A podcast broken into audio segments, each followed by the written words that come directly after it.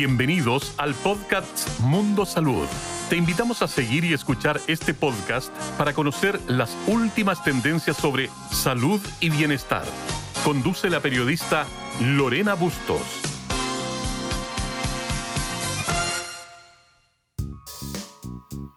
El 4 de febrero se conmemora el Día Mundial contra el Cáncer, un desafío de salud pública internacional y que también impacta fuertemente en nuestro país. Hoy el cáncer es la principal causa de muerte en Chile. La pandemia agudizó esta situación ante la paralización del sistema de salud para hacer frente al COVID. Sobre esto conversamos con Francisco Vidangosi, presidente de la Fundación Cáncer Vida, sobre los desafíos que hoy enfrentamos para abordar esta enfermedad. Gracias, Francisco, por acompañarnos en nuestro podcast. No, gracias a ti por la invitación, Elena. Un placer estar acá en este día tan importante. Eh, Francisco, eh, a su juicio y desde el punto de vista de los pacientes, efectivamente la pandemia agudizó la falta de acceso a diagnóstico y tratamiento de cáncer durante estos años de pandemia. Claro, mira, todo tiene que ver un poco con una visión más bien global, ¿ah? porque eh, Chile es una pequeña parte de todo este planeta y las decisiones que se toman desde el punto de vista sanitario tienen que afectan de, manera directa a la convivencia y al tema de la salud. En particular, Chile eh, respecto de algunos países que también tomaron decisiones como la nuestra, que fueron hacer estos cierres, esta cosa de tener eh, cuarentena, esta cosa de tener toques de queda y un montón de cosas más, afectaron definitivamente el acceso a la salud en general, y en particular en el tema cáncer. Otros países que no tomaron decisiones tan estrictas, hoy día no están contando tantos muertos por cáncer como nosotros. Ahí hay un tema que se tiene que, de todas maneras, tomar en cuenta, revisar e investigar porque eh, fíjate tú que eh, las estadísticas que en algún momento emanaron de la Escuela de Salud Pública de la Universidad de Chile, en esa época estaba Cristóbal Cuadrado, el actual subsecretario de Salud, daban cuenta de un 75% de postergación en el diagnóstico en la región metropolitana.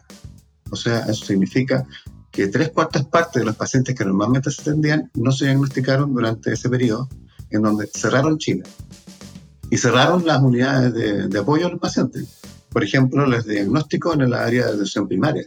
Tú ibas a estos centros y estaban cerrados. Cerrados por el tema que no te vayas a contagiar, qué sé yo, más lo que ellos llamaron la comunicación de riesgo, que tuvo que ver más bien con la comunicación del terror. Vas a salir y te vas a contagiar.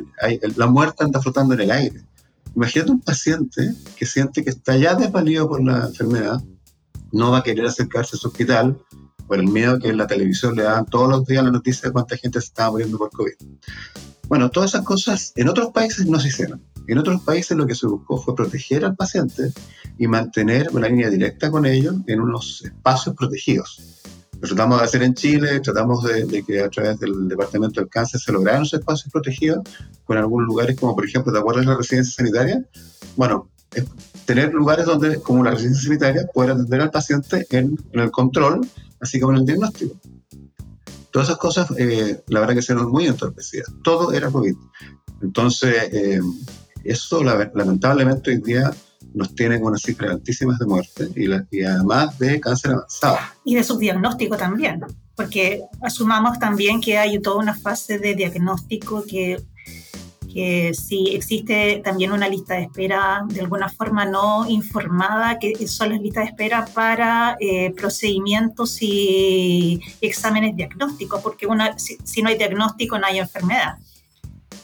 Pero puede haber un subdiagnóstico también. Absolutamente. Pienso que en el año 2019 teníamos cifras alegres de las esperas en GES, en GES, que son garantías específicas de salud, y ahí no teníamos más de 1.900 pacientes en listas de espera. Por allá, por 60 días de, retraso. Hoy día tenemos solo en cáncer 12.000. 12.000 y por sobre los 140 días de atraso en la atención GES, imagínate, garantías. Entonces, 7.900 eran todos los pacientes GES, ¿eh? 12.000 es solo hoy los pacientes con cáncer. Entonces estamos hablando de más de 72.000 pacientes en lista de espera GES que fueron gravemente postergados por las medidas sanitarias que se tomaron durante el, periodo del 2020-2021. Francisco, nosotros como país contamos con un Plan Nacional contra el Cáncer, que fue la cual tú también participaste como experto, entre otros muchos actores del ecosistema de salud. Eh, ¿Cómo convive este plan que tiene, son, tiene, digamos, unas directrices con, digamos, con este statu quo que no, con cifras que son difíciles de abordar? Eh, ¿Cómo crees que eh, debería abordarse y cuáles son los dolores más importantes en términos de urgencia para el sistema y para ustedes como pacientes finalmente o familiares de pacientes? Claro, mira, el, digamos que cuando nace el Plan Nacional de Cáncer, que nace un poquito antes de la publicación de la ley de cáncer, en donde se, entendía que había como una especie de dualidad de, de, situaciones, ¿cierto? Por un lado, el ministro Santelice nos convocaba a un Plan Nacional de Cáncer y por otro lado, Carolina Goy, la senadora en ese tiempo, nos convocaba junto con el Foro Nacional del Cáncer a crear una ley. Eh, el plan busca de la manera más ejecutiva posible eh, a través de ciertos hitos eh, avanzar en que llegue a las personas eh, una acción concreta. Por ejemplo, crear más centros de oncología. Por ejemplo, tener más equipos eh, para atención de pacientes oncológicos, eh, radioterapéuticos, etc. Tener más acceso a, mecanismos de financiamiento de tecnología sanitaria, como medicamentos, por ejemplo, ¿verdad?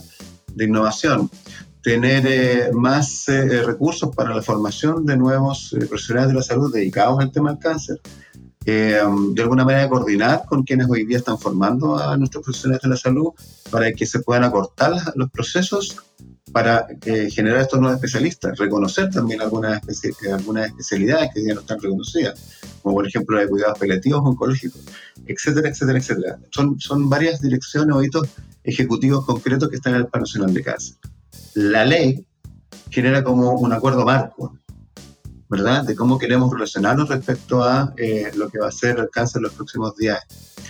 Pero todo eso, te vuelvo a repetir, se ve retrasado a través de lo que fue esta cosa de cerramos todo, se nos está quemando la casa, solamente atendamos los bomberos y el, y el resto de la gente tendría que esperar y hacer cola. Y así estamos hoy día. Entonces, retrocedimos 10 años en el cáncer y ahora estamos teniendo un segundo plan nacional de cáncer que viene como a adaptarse al que originalmente habíamos creado, a, la luz de los hechos, ¿verdad? Entonces, ya no logramos las metas que buscamos, así que bueno, adaptémonos a, lo, que hoy día está pasando. Eso es definitivamente afectando. Dentro de la lista de espera, eh, no solamente con cáncer, sino de las distintas patologías, todos sabemos que aumentaron muchísimo también por este cierre de en los sistemas de salud para, para cualquier patología que no fuera COVID. Eh, bueno, cáncer especialmente aumentó y hoy día se está dando prioridad dentro de listas de espera. Eh, Ustedes, no sé si han hecho alguna evaluación de cuánto tiempo puede tomar subsanar esta situación en términos de cifras eh, o llegar a lo que teníamos en 2019, antes de, de que se nos viniera encima la pandemia.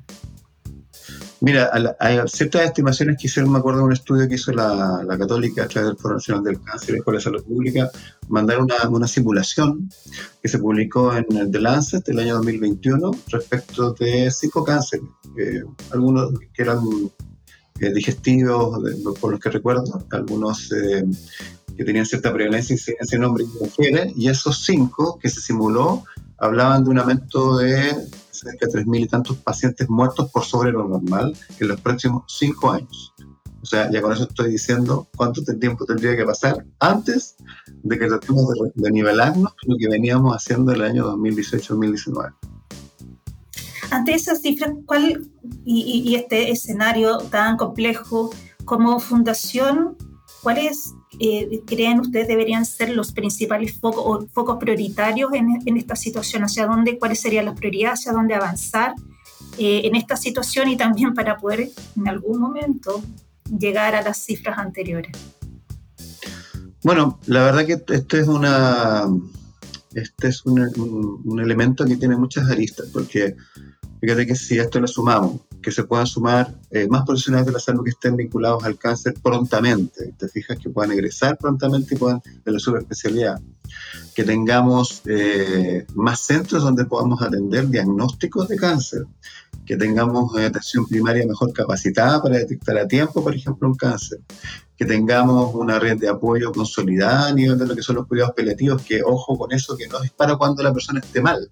El cuidado paliativo es desde el momento en que eres diagnosticado, el que te acompaña eh, así como también un montón de otras cosas de financiamiento respecto de tecnologías sanitarias innovadoras que podrían evitar de que si la hora tiene cáncer de mama no pase por químicos convencionales cuando podría inmediatamente por medicina de precisión llegar al tratamiento que le corresponde a su ADN o, a, su, o a su mutación genética. Y así un montón de herramientas. Entonces, pero el punto de vista de la fundación propiamente tal, nuestra tarea es poder acompañar y orientar a ese paciente que pueda el, proceso sea más rápido, de alguna manera como una especie de gestor oncológico el de la fundación, ¿te Y que eh, sufra lo menos posible todo este proceso, porque de verdad que cuando tú tienes una noticia como cáncer, se te vienen a la cabeza un montón de cosas y una de esas, que no sabes todavía qué te va a pasar, es enfrentar el proceso administrativo. Y eso es donde podemos accionar y hacerlo mucho mejor, más amigable. Hoy día existen gestores de cáncer creados hace cuatro años y esos gestores de cáncer, algunos funcionan bien otros no. Eso hace que los tiempos se acorten. Porque ¿te acuerdas las listas de espera? Bueno, si los gestores de cáncer hacen vida su pega, los tiempos se acortan, casi a la mitad. Entonces, son una serie de herramientas que mueven el engranaje de este reloj suizo, que hoy día la verdad que es un reloj chino. Me disculpan los chinos, pero la llave no es esta cosa. Francisco, eh, ¿cómo podemos como ciudadanos, ciudadanas de a pie, eh, tener herramientas para prevenir el cáncer? Ustedes han podido dentro del, trabajo que hace la Fundación abordar ese tema? Claro, mira, en el, en el, tema de la prevención del cáncer, eh, bueno, hay varias, hay varias herramientas, obviamente que desde, desde lo que significa eh, la forma en cómo uno vive, ¿eh? y hablábamos antes de la entrevista también cómo uno siente y piensa, que eso es muy importante, ¿eh? Nosotros hemos visto que la carga emocional en el tema del cáncer es, importante desde el punto de vista de lo que son los diagnósticos. Eh, cómo la gente hoy día, desde el punto de vista de la salud mental, está viviendo. Ya ves que las cifras también son alarmantes y hay mucha urgencia y se ha convertido en alta sanitaria este tema de la salud mental. Bueno, de ahí también derivan muchos cánceres. O sea, cada vez, y esto es una especie de, de expertise adquirida con los años, ¿ah? los mismos oncólogos comentan a veces en regiones que si hay algún accidente aéreo, hay un, eh, no sé, algún volcán explotó o qué sé yo, detrásito vienen cánceres. Eso es muy normal cuando hay, elementos donde te aumenta el estrés. Y es un estrés biológico, aparte un estrés emocional. Entonces el cuerpo tiende a reaccionar así. Entonces imagínate haber sometido a la gente a un estrés de COVID, ¿ah? que vas a salir a la calle y vas a respirar y te vas a morir. ¿Qué vamos a esperar? Vamos a esperar un aumento de todo tipo de enfermedades vienen vinculadas con eso. Entonces, volver, no a la normalidad, sino que en el fondo volver a resetear nuestro, nuestros pensamientos en donde podamos ser capaces de sentirnos fuertes, en paz, eh, apoyados familiarmente con una buena red, para cuando uno tenga que enfrentar nuevamente estas cosas, ya, ya esté inmune, nuestro cuerpo ya esté preparado. Ya, ya pasamos por esto. Igual que la inmunidad natural. O sea, tú la adquieres a través del contagio con algo. Y, y la inmunidad natural es amplia, es larga data y te mantiene protegido. Lo mismo debería ser para el tema de la prevención. O sea, prevenir es poder tener la capacidad de entender lo que me pasa y entender cómo yo funciono como persona, como ser humano, como biología, como ser pensante. Pero eso, lamentablemente, requiere no solamente de entenderlo, sino que ser educado en eso, a nuestros hijos, a las generaciones venideras. Por eso que, que, la verdad es que lo que hoy día nos, nos compete estar en la primera línea de la trinchera, esto de enfrentar los cánceres tal y como quedaron, y lo que nos va a venir en esta, en esta avalancha de cosas que lamentablemente van a costar la vida a muchas personas y van a quedar muchas familias ahí me medias incompletas porque va a morir algún pariente. Uno de cada cuatro personas va a morir, pues ya sabemos que el cáncer hoy día es la primera cáncer de muerte. Pero podemos, pero podemos lograr ese cambio a partir de lo que somos hoy y lo que van a ser nuestras generaciones futuras. Francisco, por último, em, si un mensaje o, sugerencia de parte de la Fundación eh, a una persona que recién fue diagnosticada o es familiar de alguna persona que fue diagnosticada que se quisiera eh, consultar a la, a la, fundación qué tipo de ayuda o, respaldo o apoyo pueda tener en esta organización. Mira, la fundación durante el periodo más crítico de la pandemia levantó lo que hasta hoy día funciona un portal que se llama Cáncer Responde. Así como Salud Responde el Ministerio, nosotros junto con el Ministerio en ese periodo que trabajamos en esto, en esta plataforma, nos ayudaron, por parte de las reuniones, y les propuse que se llamara Cáncer Responde para que fuera como, digamos, similar a lo que hoy día el Salud Responde.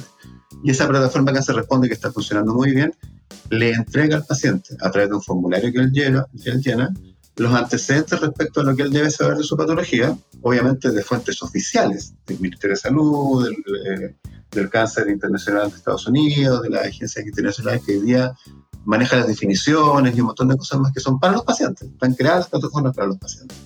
Así como también les explicamos eh, su situación desde el punto de vista administrativo, o sea, si tú eres una patología GES, cómo se activa, si no te están atendiendo en el tiempo correcto, bueno, cómo consigues un segundo prestador.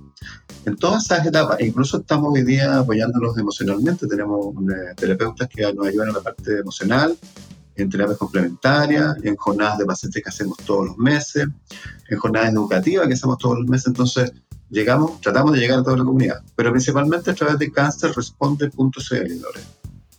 Perfecto, cáncerresponde.cl, lo vamos a tener súper en cuenta. Gracias Francisco por acompañarnos en este nuevo episodio de nuestro podcast. Y eh, a quienes nos escuchan, eh, recuerden seguirnos en Spotify, Apple Podcast y Google Podcast, compartan y hasta la siguiente edición. Muchas gracias Francisco. Gracias Lore.